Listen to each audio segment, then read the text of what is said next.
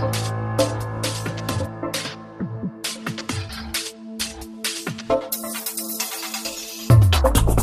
La última cita nos acerca a Israel, el estado que más cuida el medio ambiente en Oriente Medio y el único donde hay más árboles hoy que hace 100 años. No solo eso, lidera también el uso de energía solar. De hecho, desde los años 90, los edificios residenciales que se levantan deben instalar por ley placas fotovoltaicas. Una tendencia que sigue avanzando y en la que siguen investigando en centros como el que nos presenta la corresponsal Hanna Beris, el Instituto Araba, porque pese a los pasos dados, saben y quieren demostrar que todavía se puede hacer mucho más.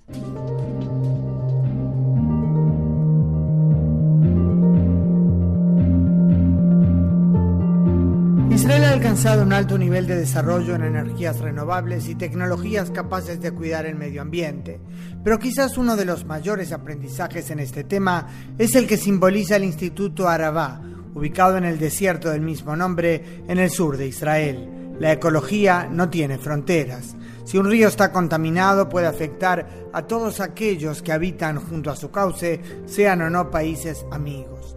En una zona donde aún hay no pocos conflictos por resolver, comprenderlo es no solo filosofía, sino también realpolitik. Es por eso que en el Instituto Arabá en Israel dedicado justamente a temas de ecología y medio ambiente. Un tercio de los estudiantes son israelíes judíos, otro tercio árabes de distintos orígenes y el resto estudiantes llegados del exterior a aprender de la experiencia israelí. Yael Reich, egresada ya hace años del instituto, explica la lógica del Instituto Arabá que la naturaleza no tiene fronteras. No se puede trabajar los temas de ecología y medio ambiente uno solo en su casa, sino que hay que hacerlo junto con los vecinos, Jordania, eh, Egipto eh, y la autoridad palestina. Las diferencias políticas no desaparecen, pero lo que cuenta, dice, es el común denominador. Más allá de la filosofía secular del instituto, vale la pena compartir con nuestros oyentes al menos un ejemplo de lo que allí presentan. Elegimos la villa que no tiene conexión ninguna con la red eléctrica y en la que se presentan diferentes tecnologías que sirven para producir electricidad y agua en forma limpia y favorable para el medio ambiente. El doctor Tarek Abu director académico del instituto, recalca que ese es precisamente el objetivo. Aquí la meta es el uso de energía renovable para producir electricidad y el agua que consumimos diariamente. El doctor Tarek Abu nos da algunos ejemplos.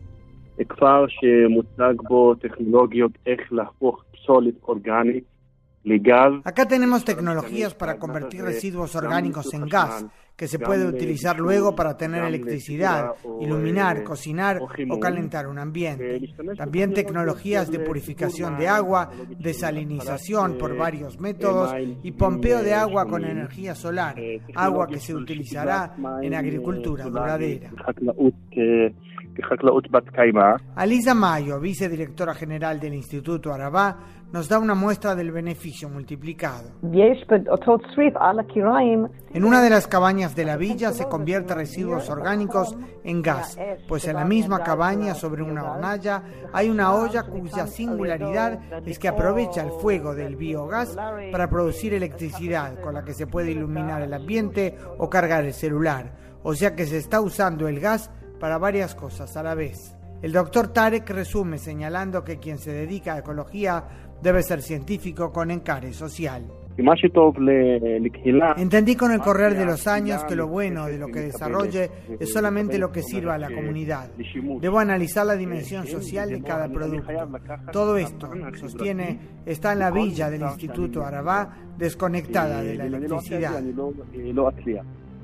No es casualidad que gente de diferentes continentes llegan a lo largo del año al Instituto Arabá a ver de cerca y enriquecerse. Aquí nos dicen, los problemas se convierten en solución.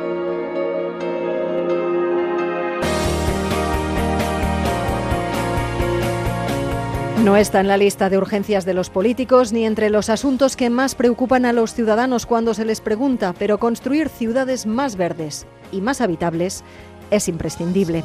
El reto es construir una ciudad con cero emisiones y autosuficiente, porque además una cosa llevará irremediablemente o felizmente a la otra. Las nuevas tecnologías nos permitirán ser más respetuosos con el medio ambiente y a la vez eso hará más habitable la vida de todos. Ahora puede que no les suenen, pero tomen nota de las ideas que los más innovadores ya han puesto sobre el papel y por las que han sido galardonados en distintas convenciones de arquitectura y de diseño.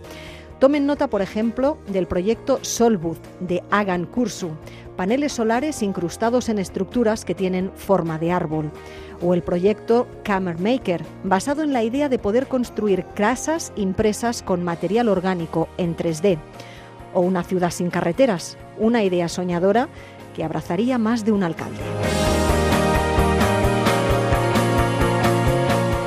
Son ideas de futuro, pero ¿quién dice que el futuro no está a la vuelta de la esquina? Tal vez estas serán las casas de sus hijos. Latitud Cero, Esther Turu.